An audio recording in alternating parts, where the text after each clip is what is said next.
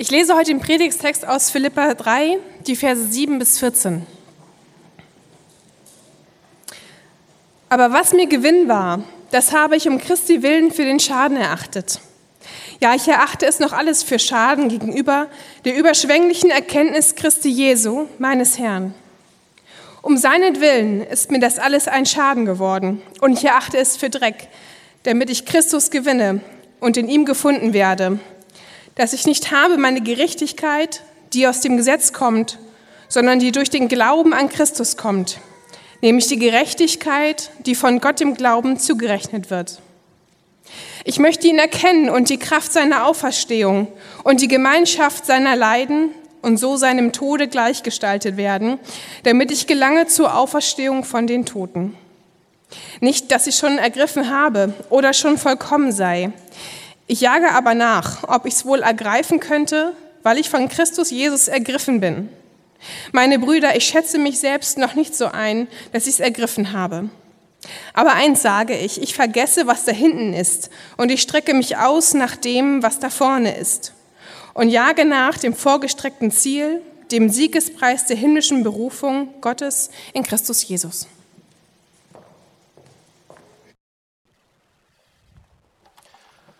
Hallo Hamburg Projekt, guten Morgen. Ich habe ähm, meiner Tochter dieses Fernglas von ihr das geborgt. Und äh, um einen Punkt deutlich zu machen, wenn man da durchguckt, so, und man hat nicht fokussiert, dann denkt man, da ist ein sitzt ein Elefant. Das war früher, ne? Das ist nicht wegen, weil er so dick ist, sondern wegen der Nase. Aber wenn man dann fokussiert, Entschuldigung. Ja. Da sieht man, da sitzt ein Mann aus dem Wald. ja, oder soll ich bei, bei den, ich gehe mal in die andere Richtung. Aber ihr habt das begriffen, ne? Wenn man, wenn man durch das Fernglas guckt, und hier ist oben so ein kleiner Knopf, da kann man das hoch und runter stellen. Bei so richtigen Ferngläsern geht das viel besser. Bei so einem Kinderfernglas so semi gut. Aber man kann was sehen und jetzt nicht. Jetzt ist es wie, ja, und jetzt ist es wieder fokussiert. Ihr habt es verstanden. Man braucht, wenn man ein Fernglas hat und da durchguckt, ähm, braucht man so ein klein, kleines Rad, um fokussiert zu sein, um wirklich zu erkennen, um zu verstehen, was da passiert, was da vor einem ist. Und als Kirche brauchen wir das tatsächlich auch. Als, als einzelne Menschen, ja, aber als Kirche brauchen wir das auch.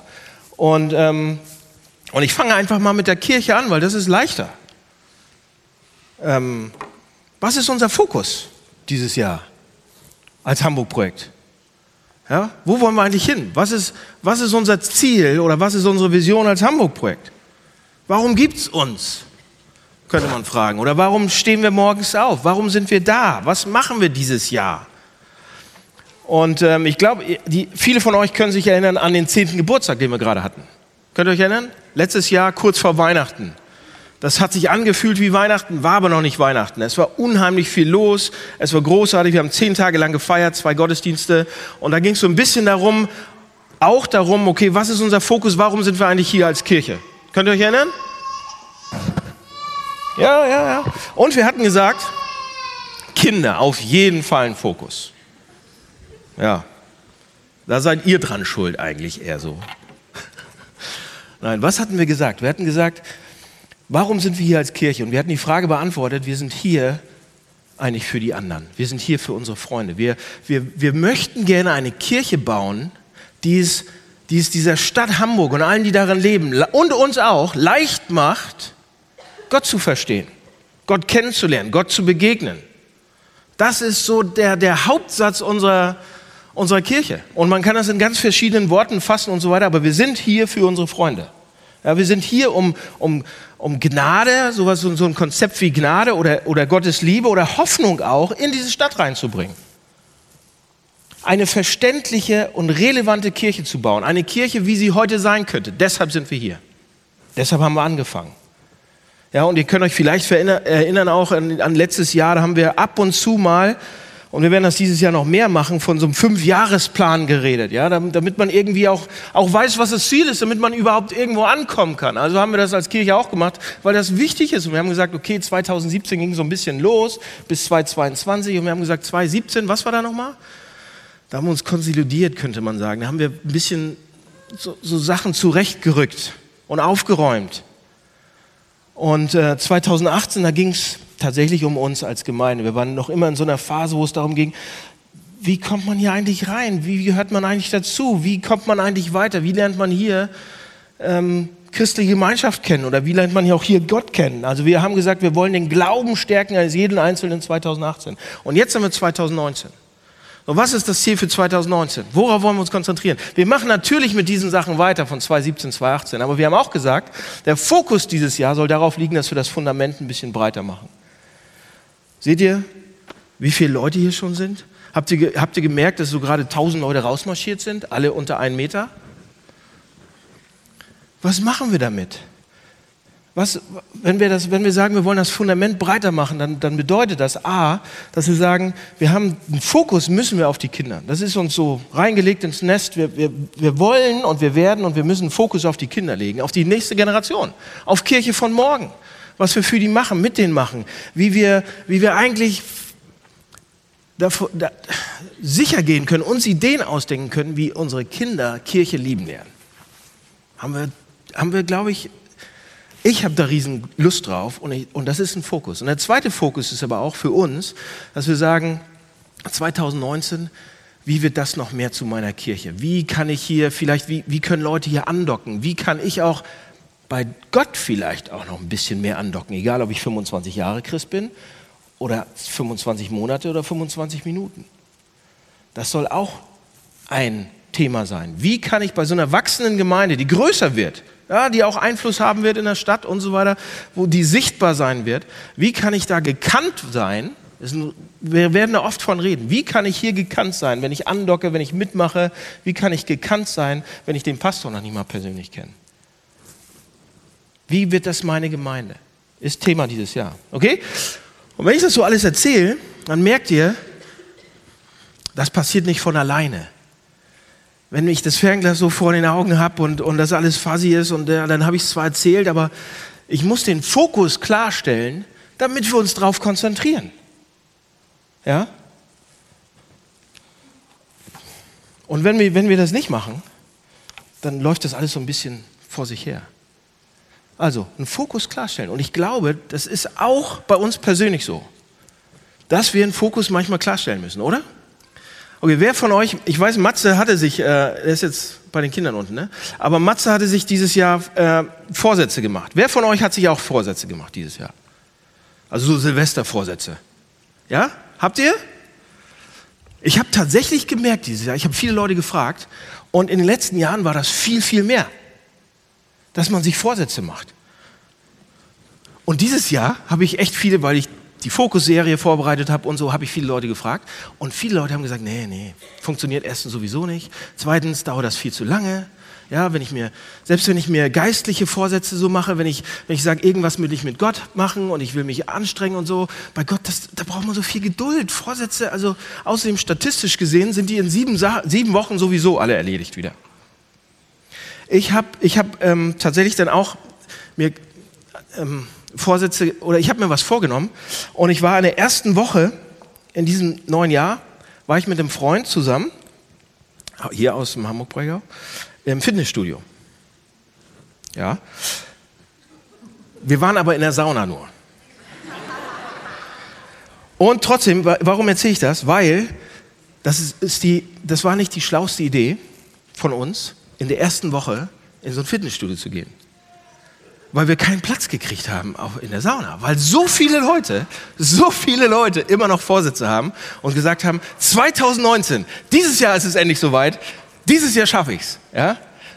Und deshalb, vielleicht einige von euch melden sich nicht, aber ähm, ich habe tatsächlich jemanden getroffen, auch noch vom Hamburg-Projekt, dort. Ich sage nicht wen, aber es gehen mehr Leute dahin, als sie zugeben. So, und das Ding war voll, aber schlechte Idee, ja? Und ähm, meine, mein Ansatz ist, ich gehe jetzt in sieben Wochen wieder hin. Da ist ein bisschen leerer und ähm, und ich hatte zwar ein bisschen mehr Zeit in der ersten Woche im Hamburg-Projekt, also die erste Woche, da musste ich noch nicht, ähm, letzte Woche musste ich noch nicht predigen und da habe ich tatsächlich Zeit gehabt, ansonsten schaffe ich das nicht so oft, aber vielleicht habt ihr auch Vorsätze. Vielleicht ist es nicht Fitnessstudio, vielleicht habt ihr euch irgendwas vorgenommen. Einige von euch haben das. Vielleicht habt ihr euch vorgenommen, dieses Jahr, weiß ich nicht, ich, ich habe mir vorgenommen, die Bibel mal wieder durchzulesen. Von Anfang bis Ende. Ich bin jetzt ersten Mose schon durch und ähm, hoffe, dass es nach sieben Wochen dann irgendwie, dass es da irgendwie einen Klick gibt und ich von vorne anfangen kann oder so. Aber vielleicht habt ihr euch was anderes vorgenommen. Vielleicht irgendeine Sache. Ähm, vielleicht aber auch nicht. Wie viele, viele, viele andere Leute auch. Ja. Ähm, und leider, bei diesem, ich lege das mal weg, sonst spiele ich die ganze Zeit davon. Wenn wir, wenn wir uns Sachen vornehmen, wenn wir uns keine Sachen vornehmen, dann dümpelt man mal leider so, so vor sich hin manchmal. Und auch spirituell, gerade spirituell, gerade geistlich ist eine der Sachen, wo wir einfach nur so ein bisschen vor uns hin, hin wir machen uns selten Gedanken, wir kommen selten zur Ruhe. Dominik hat von letzter Woche geredet, ja, dem Frieden. Wir haben so selten so eine innere Ruhe, weil wir so viel um die Ohren haben. Und deshalb machen wir uns oft, ich weiß nicht, wer sich überhaupt schon Gedanken gemacht hat dieses Jahr, wo eigentlich geistlich oder charakterlich kann man ja anfangen. Wo wer, will ich charakterlich Ende des Jahres sein? Mit meiner Persönlichkeit vielleicht sogar. Wer will ich sein Ende des Jahres 2019? Und ich hau das, ich werde es, ich habe gedacht, wir müssen diese Predigtserie machen. Und ich werde euch herausfordern, mich selbst auch, das ist eine Predigt für mich auch, weil wir das gerade nicht machen, weil wir uns so so einfangen lassen, so einlullen lassen von allen möglichen Sachen und wir kriegen es nicht hin, fokussiert zu sein. Und diese Frage mal, mal in Ruhe, fokussiert, konzentriert anzugehen. Leider. Und ich würde gern die nächsten fünf Wochen nutzen, damit wir diese Frage gemeinsam nachgehen können. Was ist unser Fokus 2019 für uns persönlich? Heute fangen wir an ganz persönlich. Wo will ich sein Ende des Jahres, geistlich? Und ich hoffe, wir sind nicht an der gleichen Stelle wie jetzt. Das wäre schade, oder? So, also der erste Punkt heute ist, das fällt uns, wir wollen, ich würde gerne mit euch weiterkommen, aber es fällt uns schwer. Es fällt uns schwer, uns zu fokussieren. Ich habe ich hab mich ein bisschen damit beschäftigt letzte Woche, warum es uns eigentlich schwer fällt, zu fokussieren. Es kann ja nicht so, kann ja nicht so, ist das, ist das wirklich so schwer? Ich habe ein Buch gelesen von äh, Daniel Goleman habe ich euch auch ein, ähm, ein Zitat von ihm im Heftchen sozusagen abdrucken lassen. Und Daniel Goleman ist ein interessanter Typ, schon ein bisschen älter. Und der ist ähm, klinischer Psychologe und hat an Harvard äh, ganz viel unterrichtet auch, also äh, war Dozent und hat die Zeitschrift äh, Psychologie heute, also den englischen Zweig davon, rausgebracht. Ähm, und ähm, schreibt heute ziemlich viele Artikel in der New York Times, in allen möglichen anderen Blättern und so weiter. Und er hat ein Buch geschrieben, also zwei. Eins kennt ihr vielleicht von 1995, Emotionale Intelligenz. Auf den Bestsellerlisten ohne Ende. Davon sind viele, viele äh, Personale haben das gelesen, haben Systeme davon entwickelt und so weiter. Und jetzt hat er ein Buch gelesen, das, äh, geschrieben, das ist gar nicht so alt, das heißt Fokus auf Englisch oder auf Deutsch heißt es konzentriert euch. Und, äh, und er, er, er sagt eben, dass also wir heute in so einer Gesellschaft leben, ähm, wenn das Handy klingelt, also geht auf diese ganzen Social Medias ein und so weiter, wenn ständig, also eigentlich die ganze Zeit, und ich gehe mal von meinem Handy aus, ja, ich gehe mal von meinem Handy aus, ständig kann mein Handy, und macht es auch, mir den Eingang neuer E-Mails zeigen. Und sogar kurz von wem und wie auch immer. Und, ähm, und auf allen Kanälen ist es bei mir so, dass, dass äh, Informationen auf mich einstürzen, ohne Ende von überall. Ich kann mich kaum konzentrieren. Ich kann kaum einen klaren Gedanken. Wenn, wenn so die Woche ganz normal ist, dann ist es von morgens bis abends so. Schon in der S-Bahn, ich versuche den irgendwas zu, zu, lesen, so, wumm, kommt die erste SMS. So, und ich habe das nicht unter Kontrolle. Ich weiß nicht, vielleicht seid ihr alle viel besser. Ich habe das nicht unter Kontrolle, die nicht zu lesen. So. Und, ähm, und das ist bei mir, ich bin ja ein bisschen älter schon, aber bei denen, die noch ein bisschen jünger sind, ist das noch viel krasser, das schreibt er. Ja, er, er, schreibt, in der heutigen Welt der permanenten Reizüberflutung und äh, Ablenkung fällt es uns unheimlich viel, viel schwerer als damals, uns auf das Einzelne zu konzentrieren. Und dann den Absatz, den ich euch abdrucken lassen habe, da sagt er, in den letzten Jahren ist die Aufmerksamkeit zum Gegenstand einer umfangreichen Forschung geworden, die weit über die Wachsamkeit hinausgeht. Ja, also er sagt, die Fähigkeit zu fokussieren oder aufmerksam zu sein, also so die Erkenntnis, ähm, sagt er, bestimmt darüber, wie viele beliebige Aufgaben wir bewältigen können, schreibt er.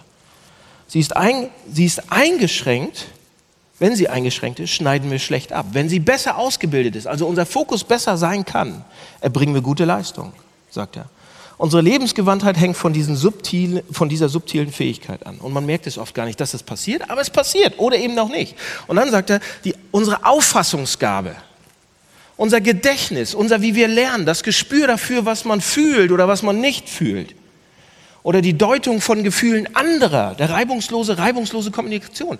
Alles ist davon abhängig, ob wir aufmerksam sind, ob wir uns konzentrieren können, ob wir fokussieren können oder nicht. Und Anne Treismann, die ähm, forscht an dem Ding auch, an dieser, an dieser Sache, die, die, die ähm, hat dann geschrieben, auch in einem Artikel, und sie sagt, was wir sehen, hängt davon ab, wie wir unsere Aufmerksamkeit einsetzen. Also was wir sehen, was wir mitbekommen, hängt davon ab, wie wir fokussieren können. Oder wie Yoda das sagen würde, Meister Yoda, deine Konzentration ist deine Realität. Und, und das ist ein Thema. Bei einigen von euch vielleicht nicht, aber eigentlich bei anderen, bei allen.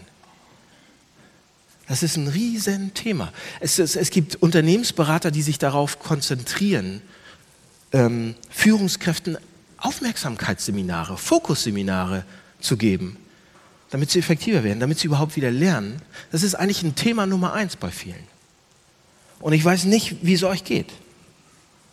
Aber ich kann das verstehen, was er schreibt. Und ich finde dieses Buch echt toll. Ja, manchmal geht es mir nämlich persönlich so, ich ähm, sitze in der S-Bahn morgens, bereite mich vor, so die paar Minuten in der S-Bahn und sage, okay, gleich äh, bin ich im Büro und dann muss ich fünf Leute anrufen. So, und im Kopf weiß ich ganz genau, okay, der ist es, der ist es, der ist es, der ist es, okay. Und dann kommt eine SMS rein oder eine E-Mail und ich fange an zu lesen und dann die nächste und dann die nächste und dann die nächste. Und dann steige ich aus und denke, wen wollte ich nochmal anrufen? Und ich habe es vergessen. Weil dann neue Informationen so schnell da sind, das ist fürchterlich. Ähm, oder ich habe ein, ähm, ein, Beratungsteam, ich weiß nicht, ob ich das schon mal erzählt habe, ich habe äh, Leute hier aus der Gemeinde und außerhalb von der Gemeinde, die so ein Beratungsteam für mich sind. Ja, die beraten mich, die sind teilweise älter als ich, teilweise ähm, Pastoren, teilweise aus der Wirtschaft, teilweise andere Leute, die, mit denen treffe ich mich zweimal im Jahr und das ist wirklich die, die ähm, Peter, du bist nicht dabei, aber du könntest dabei sein. Ja, die gucken, die, das, ist, das ist nicht 360 Grad Feedback, aber so ähnlich. Und wir reden dann ganz viel über mich, über die Gemeinde und so weiter. Und ähm, ein, eine Sache, die sie vor zwei, drei Jahren, und deshalb sind wir jetzt auch da, wo wir sind, mir gesagt haben, ist, Daniel, du machst so viel, du bist überall unterwegs, du bist für City to City unterwegs, du arbeitest da, du machst dies, du hilfst den ganzen Gemeindegründern in, Ham in Hamburg noch, du bist bei Gemeinsam für Hamburg unterwegs und bei der FIG noch und überall. Du kannst das machen, das kannst du, das macht dir auch Spaß, wir wissen das und du machst noch ein Hamburg-Projekt, alles super. Aber wir sagen dir, und dann haben sie gesagt, wenn du dich fokussieren würdest, nur aufs Hamburg-Projekt, könnten wir das Ding verdoppeln in fünf Jahren. So die, ne? Und ich, ach du meine Güte, meint ihr das wirklich? Und ich glaube, die haben recht. Wenn man sich fokussiert auf eine Sache, ist man viel, viel, viel effektiver. Also wie geht es euch mit Fokussieren? Wie geht es euch damit? Letzte Woche habe ich mit jemandem gesprochen, der hat gesagt, meine Güte, äh, wann kommt eigentlich Netflix 2 raus? Ich meine, Netflix 2? Kennt ihr Netflix? Netflix 2, wann kommt das raus? Und ich meine, wieso? Ja, weil ich Netflix 1 schon durch habe. Ich bin dauernd in irgendwelchen Medien unterwegs. Ich gucke dauernd irgendwas, was ich weiß, Leute, ist es nicht auch so, dass wir mehr von Netflix oder Amazon Prime oder, oder wissen, was wir letzte Woche gesehen haben, als dass wir wissen, welcher Bibeltext letzte Woche in der, in der Predigt dran kam? Ich sag nur. Wir fokussieren uns auf irgendwelche Sachen. Wir wissen, wie Games of Thrones letzte Woche war. Wir wissen, welche, welche neue Serie gerade angekommen ist. Wir, wir wissen das. Aber wir wissen nicht, was, was nach ersten Chronik kommt. Das ist so ein Buch in der Bibel. Zweiten Chronik. Ja? Leute, was, ist es manchmal nicht so, dass wir uns, dass wir Sachen wissen, auf die wir uns gar nicht fokussiert haben oder wir, wir machen es einfach aus, den, aus irgendwelchen Sachen. Wir werden berauscht mit diesem Zeug. Wir können uns daran erinnern, aber wir können uns nicht daran erinnern, wie ich geistlich aussehe. Was Gott von mir möchte, wie Gott für mich da sein will und so weiter. Oder? Und wir haben auch keine Techniken mehr so richtig, dass wir uns darauf fokussieren können. Auf mich selbst, auf meine Seele vielleicht. Es gibt so viele Ablenkungen. Bevor ich überhaupt daran komme, mal auf meine Seele mich, auf meine Gefühle mich zu konzentrieren, sind schon tausend Ablenker wieder da. Und ich würde gern mit euch das ein bisschen umdrehen. Das ist kein Selbstläufer. Es ist nicht von alleine. Und auch damals bei Paulus war das nicht von alleine. Paulus macht das im Text, den wir gelesen haben, zum Thema. Paulus sagt, Fokus ist absolut wichtig. Sich auf ein Ziel auszurichten, ist absolut wichtig. Man kann das fast vergleichen wie mit so einem Laser. Kennt ihr, wisst ihr, was ein Laser ist? Hier, die ihr bei, bei DESI arbeitet, ihr wisst, was ein Laser ist. Die Laserphysiker und die anderen wissen auch, was ein Laser ist. Ja? Ja, ihr, ihr wisst wahrscheinlich, ein Laser fängt ja an, man nimmt so eine Lupe. Ihr wisst, was eine Lupe ist. Und früher als Kinder habt ihr ja, naja, ich war, ich erzähle mal von mir. Ich hatte auch so eine Lupe, so eine kleine. Und meine Eltern hatten, meine Großeltern hatten einen Bauernhof noch. Wir haben nicht die Scheune angezündet, aber wir könnten, hätten das gekonnt. Also wir haben so ein bisschen rumgekokelt, die, wenn man so eine Lupe nimmt und Sonnenlicht kommt da rein und, man, und was, was eine Lupe macht, sie fokussiert das Licht, das Sonnenlicht auf einen bestimmten Punkt und dann fängt es an, da richtig heiß zu werden und so weiter. Also eine Lupe intensiviert und fokussiert Licht, dass es so heiß wird unter den richtigen Bedingungen, dass Feuer entsteht. So, wenn man dieses Modell weiterdenkt und Licht noch mehr bündelt, bekommt man Laserstrahl. Und Laserstrahl hat so viel Kraft, Leute, der kann ein Loch in den Diamanten brennen. Er kann Billionen von Fernsehsignalen über eine lange, lange Distanz transportieren. Je intensiver Licht gebündelt wird, umso mehr Kraft bekommt das. Das ist Laser. Und Laser hat noch eine Eigenschaft. Normales Licht geht immer in alle Richtungen. Wenn er so eine Glühbirne hat, geht die in alle Richtungen. Wenn man eine Glühbirne anmacht, bing, überall Licht. Aber wenn man Laserlicht Licht bündelt, wenn man so einen Laser hat, dann strahlt das in eine Richtung, in, nur in eine Richtung. So was bedeutet das? Das bedeutet, die Kraft von Licht wird also multipliziert, wenn man ein breites Spektrum bündelt auf einen Punkt. So was hat das mit unserem Text zu tun? Paulus sagt, Paulus sagt in unserem Text, was es bedeutet, Christ zu sein und ein christliches Leben zu haben. Und er sagt, in Versen 12 und 14 sind wir mitten im Text schon drin. Hier ist, was Gott uns durch Paulus sagen will. Er benutzt ein Wort in Vers 12 und 14 sagt, ich benutze alles, ich setze alles daran und laufe mit ganzer Kraft. Ich bündle alles, was ich habe, alle meine ganze Kraft und setze es für eine Sache ein. Ja, in Vers 6 benutzt er das, ganze, das gleiche Wort nochmal. Im Griechischen steht da das Wort für verfolgen oder für jagen. Ja, in Vers 6, da geht es darum, dass er die Kirche mal verfolgt hat, alles dran gesetzt hat, die Kirche. Ja, Paulus war so ein Typ, der hat die Kirche vorher verfolgt, der hat die, der hat die, die Christen gejagt. Er hat sie geschlagen, er hat sie gejagt, er hat sie eingesperrt, zusammengerafft, zusammen, alle seine Kraft hat er dafür aufgewendet. Und jetzt hier in Vers 14 ähm, jagt er mit der gleichen Kraft, mit der gleichen Intensität diesem einen Ziel nach. Paulus hat einen absolut intensiven Fokus auf eine Sache gerichtet. Paulus sagt im Wesentlichen hier, ich bündele mein ganzes Leben, mein ganzes Sein und ich richte es auf einen Punkt aus. Das sagt Paulus hier. Und damit zeigt uns Paulus, was es bedeutet, Christ zu sein. Wenn ihr hier Christen seid, das erste Mal, Erinnerung an euch, wenn ihr ähm, noch keine Christen seid oder wie auch immer, oder ihr macht euch damit, setzt euch damit auseinander, dann ist vielleicht interessant mal zu hören, was es bedeutet, Christ zu sein. Ja? Also ein Christ ist jemand, Liebe Leute, liebe Christen, Christen, wir sind jemand, dessen gesamtes Leben, wenn man Christ wird, neu ausgerichtet wird. Das gesamte Leben wird auf einen Punkt hin, hin zusammen. Ja? Wie sieht das aus? Paulus sagt doch, die, alle Dinge so, die, mir früher, die ich früher für Gewinn halte, hielt, die früher toll waren, sagt er im Text, halte ich jetzt für Verlust. Die sind jetzt nicht mehr wichtig. Also ein Christ zu, Leute, Christ zu werden, Christ zu, Entschuldigung, Christ zu sein, bedeutet nicht einfach nur, dass wir, dass wir mehr Wissen bekommen. Ja, dass ich euch sage, okay, hier ist das, was die Bibel sagt, hier ist das, was Paulus sagt. Wir haben, wir haben sogar jetzt einen Pastor für Training und Lehre und so weiter. Und ganz wichtig, alles neues Wissen rein und wir, auf einmal sind wir Christen. Das bedeutet das nicht. Ja, einige Leute denken das vielleicht und sagen, okay, wenn man Christ wird, dann äh, bekommt man diese neuen Dogmen und dann bekommt man dieses neue Christentum rein und dieses, was man darüber denken soll und man bekommt eine neue Ethik, man, man arbeitet sich viel Wissen an, viel Wissen, anderes Wissen als was man vorher hatte. So, andere Sachen als, ja, und jetzt weiß ich was vom Christentum und jetzt kann ich, jetzt kann ich Christ sein. Ja, einige Leute halten das Christentum für ein zugefügtes Wissen zu dem, was ich überhaupt schon weiß. Andere Leute sagen dann vielleicht, okay, ich weiß schon eine Menge über das Christentum, ich weiß genau Bescheid, ich weiß, wie man zu Gott kommen kann, ich weiß, wie man den Nächsten lieben kann, ich weiß, wie man ehrlich ist und all diese Sachen. Aber Leute, das ist nicht, was Paulus hier meint, wenn er sagt, dass, dass es gibt eine neue Richtung, es gibt ein neues Ziel, es gibt ein, was, was. Paulus geht es nicht um besseres Wissen über Gott und Jesus und all diese Sachen, überhaupt nicht. Ja, und es geht ihm auch nicht um eine Anwendung von irgendwelchen Dogmen oder biblischen Sachen auf das Leben. Darum geht es ihm nicht. Paulus sagt, wenn wir Christen werden, also wenn, wenn Christus in uns reinkommt, wenn wir in Christus sind, sagt er da hier so, werden alle Dinge neu.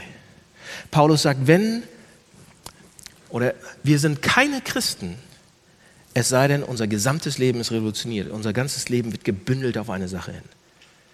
Wir sind keine Christen, es sei denn, es wird gebündelt. Das ganze Leben wird gebündelt in eine komplett andere Richtung. Ja, in eine Richtung, in welche Richtung? Es wird fokussiert auf Gott hin, auf Jesus hin, fokussiert auf, auf Kirche, auf Gemeinschaft, auf die Sachen, die Gott gut findet. Letzte Woche saß ich äh, mit dem Gottesdienst Vorbereitungsteam zusammen. Wir haben so ein Team und ihr merkt das. Ähm, an all diesen kleinen Sachen, die sich schon ändern. Da gibt es ein Team dahinter und ähm, wer Bock hat, da mitzuarbeiten, gerne zu mir dahin. Also wer Lust hat, sowas und sich Sachen auszudenken, wie der Gottesdienst noch besser werden kann. Also wir sitzen in diesem Team zusammen und wir haben dieses Thema besprochen. Ja, und, ähm, und einer von denen hat, hat mich dann herausgefordert, hat gesagt, ja, aber ja, jetzt muss ich auch noch fokussieren. Weißt du, wie mein Leben aussieht? Und es geht euch vielleicht genauso. Ich habe ich habe echt einen Job, der mich herausfordert bis zum Anschlag. Und da muss ich schon fokussiert sein und ich schaffe das manchmal und manchmal schlecht. Dann habe ich Kinder, auf die muss ich mir auch fokussieren. Dann habe ich eine Ehefrau. Meine Güte, braucht die viel Fokus. Und so weiter. Wenn er das mal ordentlich machen würde. Und er hatte das Gefühl, und dann haben wir, er hatte das Gefühl, dass es noch mehr ist, was man machen muss. Ja? Noch mehr, was ich machen muss. Ich muss mich jetzt auch noch fokussieren auf meine geistlichen Sachen. Ah, jetzt ich muss mich fokussieren auf, auf zur Kirche kommen, auf wie viel ich gebe, auf meine Gaben, die ich oder meine Fähigkeiten, die ich vielleicht für Gott einsetze. Auf all das, wenn ich mich fokussieren will, wer ich eigentlich sein will nächstes Jahr, dann, dann hatte das, dann kann das Druck sein. Dann kann das zu spüren sein, als wenn wir das auch noch machen müssen, oder? Vorsätze. Vorsätze sind, gehen immer davon aus, was wir tun wollen was ich tun, was ich machen will. Und wir haben darüber tatsächlich lange geredet und hat gesagt, das, meine Güte, das ist doch, das ist doch nicht richtig, das, das kann doch nicht sein. Das fühlt sich an, als wenn ich wirklich noch mehr machen muss, jetzt noch den Fokus machen muss. Fokussieren auf Gott, fokussieren auf mich, fokussieren auf Kirche, fokussieren auf all diese Sachen. Und jetzt, Freunde, jetzt gibt es einen Twist im Text. Weil so ist es nicht gemeint. So ist das nicht gemeint. Und so meint die Bibel das auch nicht. In keinster Weise, dass wir noch mehr machen müssen, dass wir, dass es auf uns dran kommt, ob ich den Fokus klarstelle oder nicht. Und wenn ich ihn klar habe, oh, dann gnade mir Gott. Und wenn ich ihn nicht klar habe, oh, dann äh, bin ich nicht so ein guter Christ. Das ist nicht so gemeint. Das meint Paulus hier auch nicht. Wenn er sagt, ich setze alles daran auf einen und jetzt mir alle nach und ihr müsst es auch mal, ihr müsst, ihr müsst. Wenn ihr gute Christen seid, macht ihr es auch so. Das ist nicht, was der Text sagt. Darum geht es überhaupt nicht. Wisst ihr, was der Text sagt? Wisst ihr, was Gott uns dadurch sagen will? Pass auf, hier ist der Unterschied und der verändert unsere Sichtweise drauf. Paulus sagt hier, ich setze alles dran, alles dran, um das zu erreichen. Ich setze alles, was ich habe, auf diese eine Karte. Ich fokussiere alles drauf, nachdem Jesus Christus auf mich fokussiert hat. Ich setze alles drauf, ich mache das, aber erst nachdem Jesus Christus mich ergriffen hat. Ich greife nach, ich will das haben, aber erst nachdem Jesus Christus mich ergriffen hat. Mein Drängen, alles, was ich will, all mein Fokus wurde von jemand anders ausgelöst. Von Jesus Christus ausgelöst. Christus greift, man könnte sagen, Christus ist der Erste, der, der auf mich fokussiert. Christus greift nach mir. Christus greift, Leute, Christus greift nicht nach mir, weil ich zuerst zu ihm gekommen bin weil ich meinen Fokus auf ihn gerade gestellt habe, sondern ich will zu ihm, ich fokussiere auf ihn, ich fokussiere auf diese Dinge, weil er zuerst auf mich fokussiert war, weil er zuerst auf mich ergriffen hat. Und das sagt Paulus hier. Christsein ist nicht, was man einfach mal so mitnimmt oder was man nimmt, was man ergreifen kann. Christsein ist nicht, dass man eine bessere Person wird und man, man sagt jetzt, ich werde einfach eine bessere Person, ich streng mich mehr an, ich habe mehr Disziplin und jetzt werde ich das. Das stimmt nicht, sondern Christsein ist, es, dass ich mitgenommen werde. Ich werde mitgenommen. Wisst ihr, wie das funktioniert? Der Grund, warum das wichtig ist zu sagen und warum ich hier drauf drängen muss, ist, weil alles um uns herum anders funktioniert. Ja, wir, wir wohnen in so einer Großstadt, Großstadt in, in Hamburg und wir haben diese Riesenpalette an all diese bereichernden, tollen Coaching-Angebote, Verbesserungsmöglichkeiten für uns, dass wir besser fokussieren können, dass wir besser zugreifen können, dass wir Ziele festlegen können. Ja, einige sind kleiner, andere sind größer. Ja, einige kleine Möglichkeiten, wie man gementort wird, gecoacht wird, einen neuen Job bekommt und einige sind größer, wie man besser wird oder besser fokussiert ist. Da macht man Therapie, da macht man Physiotherapie, Psychotherapie, das ganze Ding, wird, alle Möglichkeiten gibt's ja. Es gibt so viele Arten und Weisen, wie man in verschiedenen spirituellen Disziplinen weiterkommen kann, wie wir uns fokussieren können, oder? Gibt's doch. Man kann mit Scientology anfangen und die Dianetik kennenlernen und damit loslegen. Oder man kann sich um den traditionellen Glauben kümmern und Buddhist werden und sagen, okay, jetzt werde ich das oder ähnlich. Das sind oder noch andere größere Möglichkeiten und, und, und all, aber Leute, all diese Möglichkeiten, alles, was es da draußen gibt, die Selbstverbesserungsseminare, die Fokusseminare, die Kurse in Religion, alle sagen eins, es beginnt mit dir. Es fängt mit dir an. Sie sagen alle, ihr wollt etwas, ihr wollt Fokus, ihr wollt Ziel, ihr wollt Bereicherung, ihr wollt Frieden, ihr wollt reicher werden, ihr wollt Ruhe, ihr wollt Fokus, was auch immer es ist, ihr müsst es ergreifen. Ihr macht den ersten Schritt, komm in mein Seminar, liest dieses Buch, was auch immer, ergreift diesen Glauben, werdet Buddhist. Und wenn man diesen Glauben ergreift und wenn man diese Praktik übernimmt und so beginnt und wenn du die ersten Schritte tust und sich so und so benimmt, benimmt und du das und das machst, wenn ihr das und das ergreift, dann wird das und das passieren. Und das Christentum macht genau das umgekehrt. Macht es genau umgekehrt. Das genau entgegengesetzt. Das Christentum sagt, man kann kein Christ sein, indem man sich selbst zu einem macht. Man kann kein besserer Mensch sein, indem man sich selbst zu, zu, einem macht. Man kann nicht sagen, oh, wer will ich sein, indem man sich selbst dahin prügelt und macht. Das geht nicht, das funktioniert nicht, wenn ihr Christen seid. Ist das nicht beruhigend? Das ist erstmal die erste Neuigkeit. Ihr könnt euch nicht selbst dahin prügeln, sich, euch selbst dahin beten. Ihr könnt es nicht. Man kann kein Christ sein, indem man sich selbst zu einem macht. Man kann sich wahrscheinlich selbst zum Scientologen machen. Ja, Scientology würde das sagen. Ihr müsst euch selbst zu jemandem machen und mehr Geld geben. Und ja, aber das Christentum sagt, man kann sich nicht selbst zum Christen machen. Niemand kann das. Jesus Christus sagt selber, niemand kann zu mir kommen, es sei denn, der Vater zieht ihn schon. Johannes 17. Ein Christ ist jemand, der sich darüber im Klaren ist, dass eine Kraft von außen nötig ist, dass eine Kraft von außen auf uns einwirkt. Ein Christ ist jemand, der sich im Klaren darüber ist, dass er ergriffen wurde, dass da jemand ist, der einem nachgeht, dass Gott einem nachgeht, dass Gott, dass es ein göttliches Eingreifen braucht, eine göttliche Macht, ein Laserstahl von draußen etwas von draußen dringt ein. Und wenn ihr noch keine Christen seid, ja, einige sind von euch keine Christen, die heute hier sind. Und ihr denkt, ja, aber ich mache mir schon meine Gedanken drüber. Ja, ich bin irgendwie, ich bin nicht auf der Suche, aber ich gucke mir schon mal diese Denkrichtung an oder die Argumente oder die Argumentationsstränge. Einige von euch machen das. Und ihr sagt vielleicht, okay, ich will eigentlich gar, ich will gar kein Christ sein, ist mir viel zu anstrengend, ja. Aber ihr könnt auch irgendwie nicht mehr zurück. Ja, warum nicht? Weil ihr ahnt, oh Mann, das, vielleicht macht es Sinn, vielleicht macht es sogar schon zu viel Sinn. Ich kann das nicht mehr loswerden, diesen Gedanken oder diesen Gedanken. Ich wünschte, ich hätte den nie gehört. Ich wünschte, ich hätte dieses Buch nie gelesen. Warum? Etwas geht dir nach. Ihr, ihr macht das nicht selbst. Ihr greift nicht selbst irgendwas. Etwas ergreift euch und eure Gedanken. Und einige Leute realisieren das, wenn sie Christen geworden sind und sagen, ich habe die ganze Zeit gedacht, es war meine Entscheidung. Aber nachdem ihr dann Christen geworden seid, oder einige Leute von euch wissen das, und man guckt zurück und man realisiert, ich wäre nie selbst Christ geworden. Kein Ding. Der Welt hätte mich da selbst hingebracht. Jemand anders ist mir nachgegangen. Leute, jedes Greifen nach Gott, jedes, dass man sich überhaupt Gedanken darüber macht, ob man Gott näher kommen will und wie, jede Sehnsucht danach, jede Sehnsucht nach unserem Vater, jede Sehnsucht nach Jesus, dass man endlich mal anfassen kann. Selbst unsere Unbefriedigkeit in unserem Herzen ist ein spiritueller Zustand. Selbst wenn du sagst, Mist, ich lese seit zwei Jahren keine Bibel, aber ich wünsche mir, ich würde mir endlich wieder anfangen, ist schon, dass Gott in dir wirkt. Selbst, selbst diese kleine, kleine Sache, wo ihr denkt, ich möchte Gott kennen, ich möchte sehen, wie er ist, ich würde so gern mehr davon wissen, ich, ich, ich will dem nachgehen, vielleicht, ich möchte, realisiert ihr, dass es unmöglich wäre aus euch allein, ihr würdet das nie alleine denken ohne dass Gott da ist. Gottes Liebe ist schon lange greifbar in uns, bevor wir überhaupt danach greifen wollen.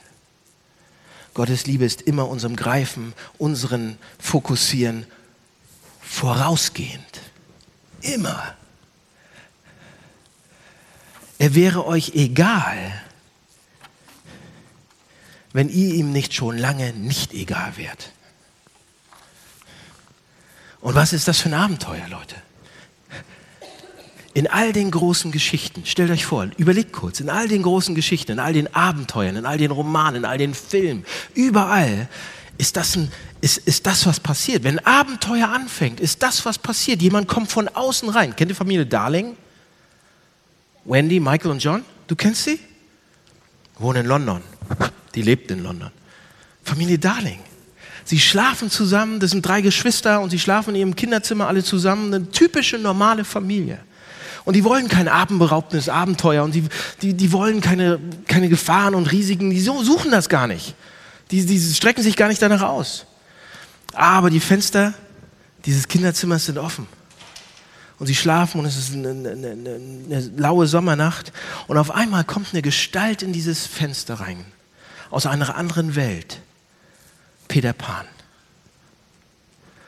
Und er erobert und erfasst ihr Herz und, sie, und trägt sie in ein Abenteuer. Das ist die beste Art von Abenteuer, Leute. Man sucht sich nicht danach, sondern es kommt zu einem. Man sucht nicht danach, es kommt zu einem. Wisst ihr, was ein Christ ist? Bei jedem einzelnen Christen kommt etwas aus einer anderen Welt durch die Kinderzimmertüren. Wir haben nicht danach gesucht. Wir haben nicht danach gefragt und es findet uns und es erobert uns und erfasst uns, unsere Herzen und es trägt uns davon. Jeder Christ hat ein unglaubliches Abenteuer. Spürt ihr das wenigstens ein bisschen? Ihr wurdet ergriffen. Wir wurden ergriffen. Wir können es nicht alleine. Erinnert euch daran. Aber es gibt noch mehr zu greifen. So, und nachdem wir gegriffen sind, sagt Paulus, und jetzt greife ich. Nachdem ich das realisiert habe, dass jemand aus einer anderen Welt mich greift, kann ich greifen. Ich setze alles daran, weil Christus mich ergriffen hat. Ich will greifen, ich will fokussieren, weil Christus zuerst auf mich fokussiert hat. Ich setze alles daran, weil Christus alles an auf mich gesetzt hat. Und wisst ihr, wie Christus das macht? Wisst ihr? Jesus Christus, wir haben darüber gesprochen an Weihnachten, dass er auf diese Welt kommt, dass er ans Kreuz geht, das gesamte Leben, die gesamte Karriere von Jesus Christus hatte ein Ziel, einen Fokus. Wisst ihr, welcher das war? Jesus Christus hat auch so ein Fernglas. Jesus Christus fokussiert und guckt durch dieses Fernglas und alles, was er macht, sein gesamtes Sein, alles wird gebündelt auf eine Sache. Das, dass er gekommen ist, dass er ans Kreuz gegangen ist, die Wunder, die er tut, alles ist gebündelt auf eine Sache. Wisst ihr, welche Sache das ist? Du. Du bist das. Jesus, Jesus guckt durch das Fernglas und fokussiert voll auf dich. Und wisst ihr, was er sieht? Absolut. Er sieht dich, wie du am Kreuz hängst. wie du eigentlich in den Tod gehen wirst, wie du von Gott fern bist. Und er sieht das und er guckt. Und seine, seine Aufgabe, sein Ziel ist, sein Fokus ist, dahin so schnell wie möglich und selber hochzugehen und dich runterzuholen. Das ist die Aufgabe, das ist der Fokus von Jesus Christus. Er guckt da durch und er sieht dich. Und da ist so viel Liebe drin, so viel, so viel Leidenschaft, dass, dass das egal ist für ihn, über wie viele Berge, über wie viel, was er alles durchmachen muss, das ist ihm ganz egal, weil er da durchguckt und er sieht dich, wie du da hängst und er will das nicht und er tauscht sich aus. Alles, was er gemacht hat, seine Geburt, sein Tod, seine Folter, seine Trennung von Gott, sein Leiden. Wisst ihr, was sein Ziel damit war? Er ist im Prinzip ist Jesus ein Laserstrahl. Und es gibt nur eine Sache, der hinterher war. Eine Sache, wofür er das gemacht hat. Eine einzige Sache. Damit du Gott kennen kannst. Damit wir an Gott glauben können. Nicht nur glauben können, nicht nur glauben können, ihn kennen können. Und erst wenn ich das sehe, wenn ich das spüre, sagt der Text, wenn ich sehe, wie Jesus sich auf mich fokussiert, kann ich anfangen, mich auf Gott zu fokussieren. Erst dann. Sonst ist es, sonst, ey, dann sonst reißt ihr euch Beine aus und es wird nicht funktionieren. Ihr werdet, sieben Wochen gebe ich euch. Nicht mal. Erst wenn ihr das seht, alles, was ich früher, dann könnt ihr irgendwann, wenn ihr das seht, was Jesus getan hat, für euch, dann könnt ihr irgendwann wie Paulus sagen, alles, was ich früher als Gewinn war, das zähle ich jetzt als Verlust. Alles, was ich früher toll fand, selbst meine Familie, selbst meine Kinder, selbst mein Geld, selbst mein Job, selbst diese Welt, alles, was ich toll fand, ist jetzt ein Verlust, weil ich den einen habe. Weil ich weiß, wie der sich auf mich fokussiert hat. Das ändert einen. So, letzter Gedanke. Ein Christ ist jemand, für den alle Dinge neu werden wegen dieser Sache. Und erst dann kann ich mich auf einen Punkt ausrichten. So, was ist dieser Punkt? Was wäre der Punkt, auf den wir uns ausrichten können? Okay, ich gehe einen Schritt weiter. Angenommen, wir verstehen das. Angenommen, wir sagen, meine Güte, das macht mich ganz wuschig, das, das bricht mein Herz. Wenn das wirklich stimmt, das, das ändert alles. Und je tiefer, das, je tiefer das sagt, okay, umso mehr wird das, wird das uns so. Also mich macht das jedenfalls jedes Mal wuschig und jedes Mal Veränderung. So, aber dann kommt der nächste Punkt. Wenn ich das verstanden habe, worauf, worauf will Paulus denn hin? Er hat es verstanden. Und ich habe es angedeutet eigentlich schon, aber ich sage es jetzt nochmal deutlich. Vers 14 sagt Paulus, ich, hab, ich jage einer Sache nach. In Vers 14. Und er nennt es den Preis, den Siegespreis im Text. Was meint er damit? Was ist dieser blöde Preis? Was soll, wem, was soll ich nachjagen? Fragt ihr jetzt vielleicht. Was ist es? Was ist dieser Siegespreis? Was ist dieser Preis, den wir nachjagen, worauf ich mich fokussieren soll? Steht in Vers 10. Der Preis ist, der Preis ist es, den man nachjagen will. Der Preis ist, Jesus Christus zu kennen, ihn kennen zu dürfen. Lasst mich euch zeigen, wie die Argumentation hier ist, was er damit sagen will. Was, ihn zu kennen ist der Preis. Ganz konkret, für euch Christen. Jetzt mal nur für euch Christen, die ja hier seid heute und Christen seid. Es geht nicht darum, um an etwas zu glauben, das Richtige zu glauben, den richtigen Glauben zu haben. Es geht auch nicht darum, wie viel Glauben man hat. Das sagt der Text auch nicht. Ja? Oh, ich bin der richtig guter Christ, ich glaube besonders viel und besonders gut. Es geht auch nicht um irgendeine Pragmatik oder um irgendeine Praktik, die man jetzt auf einmal machen müsst, die ihr ab nächster Woche machen müsst. Ja? Betet ihr regelmäßig? Redet ihr mit Gott regelmäßig in der Krise und, oder macht Leid durch? Und manchmal spürt ihr, dass Gott da ist und manchmal spürt ihr ihn vielleicht nicht, oder? Manchmal spürt man, dass man vielleicht nicht alleine ist, dass da irgendwas ist. Gott ist da, ja. Und manchmal wisst ihr einfach nicht, ob er da ist. Und, und, und er spricht vielleicht zu euch, aber nicht mit hörbarer Stimme und dann hört ihr nicht. Und wisst ihr was? Für Paulus und wir sind alle in dieser und wir fokussieren uns nicht und wissen gar nicht, was Paulus hier sagt ist, der Siegespreis, mein Fokus, was ich ergreifen will, ist, ich möchte, ich möchte die Präsenz Gottes spüren. ich möchte, wer willst du sein? Paulus beantwortet das. Er sagt, ich möchte jemand sein, der die Präsenz Gottes spüren kann. Nicht nur dran glauben, der sie spüren kann, sagt er. Wie abgefahren. Nicht nur von Wissen. Ich will die Präsenz Gottes fühlen. Und ich möchte fühlen, wie er zu mir spricht. Und Leute, das ist immer eine absolut wunderbare Erfahrung. Ja? Man lebt so schön sein Leben und plötzlich stört einen was. Und andere Male ist man total traurig und etwas stärkt ein. Aber was ist es? Es ist, ihn zu kennen. Es ist, ihn zu spüren. Nun, woher weiß ich das? Woher weiß ich das? Woher weiß ich, wo, woher weiß ich, dass er mir begegnet? Woher weiß ich, dass seine Präsenz da ist? Dass man ihn kennt? Woher wisst ihr das? Woher wollt ihr das wissen? Was sagt Paulus? Paulus sagt hier, das ist interessant, ich habe das auch noch nicht ganz erreicht, sagt er. Seht ihr das im Text? Ich habe es noch nicht ganz erlangt. Ich möchte es, ich will. Paulus sagt das. Der Apostel Paulus. Er sagt, ich bin radikal unzufrieden damit und unbefriedigt. Ja, ich habe zwar das Wissen über Gott, aber ich will mehr von ihm, ich, sagt er. Er sagt, ich habe es noch nicht ganz, ich habe so ein bisschen, ja, ein paar kleine Körnchen, aber ich will mehr, sagt Paulus.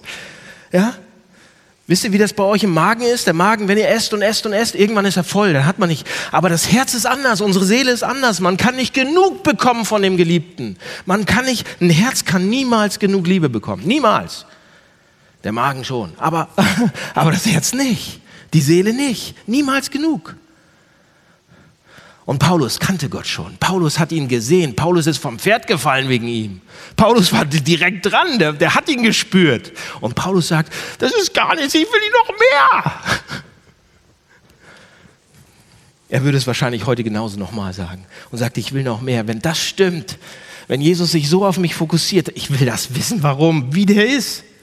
Und jetzt ist meine Frage für euch, Christen, meine lieben christlichen Freunde. Was steht denen im Weg bei euch? Wenn ihr Christen seid, ihr kennt schon was davon. Ihr habt schon mal geschmeckt. Was steht denen im Weg jetzt? Ist es Trägheit? Ist es Lethargie? Ist es, dass ihr, ihr denkt, Gott ist irgendwie wütend auf euch? Oder ihr seid wütend auf Gott, weil er irgendwie schon wieder zu spät war, war langsamer als Amazon Prime diesmal. Warum äh, antwortet Gott nicht auf meine Gebete in 24 Stunden? Seid ihr sauer auf ihn? Oder habt ihr irgendwas, was euch trennt von ihm? Ist euer Herz irgendwo anders? Was ihr mehr liebt als ihn? Realisiert ihr nicht. Es ist egal, was es ist. Es ist egal, was es ist, was euch gerade da so hinterfragen lässt. Es ist nicht so wertvoll. Es ist, hat nicht so viel Wert. Das hier, wovon Paulus redet, zu verlieren. Paulus sagt, das hier ist das Ultimative, das Ziel. Ich jage alle. Und Jesus Christus sagt dann in Vers 17, das ist, das ist das Ziel, der absolute Fokus, das ewige Leben, dass ihr Gott kennt und Jesus Christus, den er gesandt hat. Realisiert ihr, was er sagt? Gott zu kennen ist nicht nur das Ziel des Lebens, es ist das Leben, sagen die hier. Und Jesus Christus ist gekommen, damit wir das haben können. Jesus Christus ist der Laserstrahl, der auf uns schaut, der uns sieht.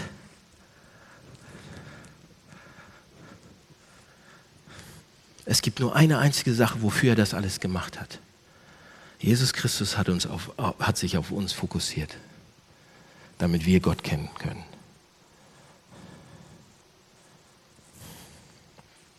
So, wenn Jesus Christus nur für die eine einzige Sache gelebt hat, damit wir ihn kennen und Gott kennen können, dafür hat er alles gemacht. Wir können ihn kennen. Kennt ihr ihn? Wollt ihr ihn spüren? Mehr spüren? Wollt ihr das?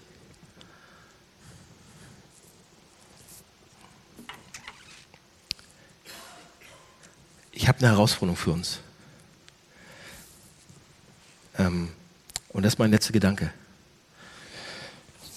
Ihr seht hier diesen Krug mit Sand drin.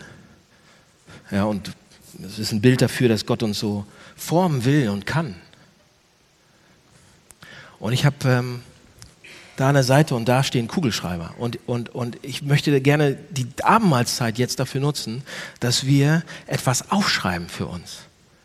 Weil das viel besser ist, als wenn ihr es mitnimmt im Kopf und in zwei Minuten habt ihr es wieder vergessen. Nämlich dann, wenn eure blöde SMS wieder euch, ne? zumindest geht es mir so. Deshalb würde ich euch mit euch gerne eine Frage beantworten. Und zwar, ähm, wenn ihr ein Gebet hättet, was wäre das?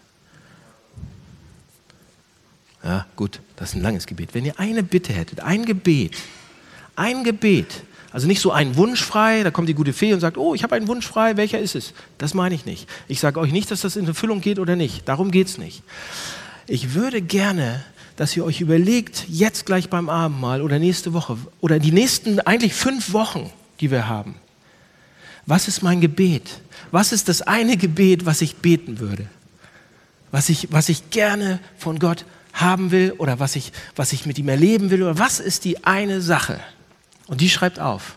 Und vielleicht ist sie in fünf Wochen ganz anders, als was ihr heute aufschreibt. Aber fokussiert euch mal drauf, überlegt mal, was ist die eine Sache? Wer will ich sein mit Gott zusammen, ohne Gott, wie auch immer? Wofür würde ich beten, um diese Frage zu beantworten? Wer will ich sein? Wer will ich sein? Was wäre mein Gebet? Lass mich beten. Jesus, vielen Dank für das, was du gemacht hast, das, was du getan hast. Und wir wollen jetzt die nächsten sieben Tage oder fünf Wochen eigentlich ähm, jeden Tag dieses eine Gebet sprechen. Dieses eine Gebet uns neu überlegen, was ist, ob es immer noch das ist, ob es sich ändert. Wir bitten dich, dass du in unser Leben reinkommst, dass wir dich spüren und dass du unser Gebet, unseren einen Gedanken, unseren fokussierten Gedanken, unser eines Gebet auch veränderst. Und zwar so, wie du es möchtest für uns. Ich bitte dich darum, dass das ähm, passiert. Danke, dass du jetzt bei uns bist, auch im Abendmahl. Amen.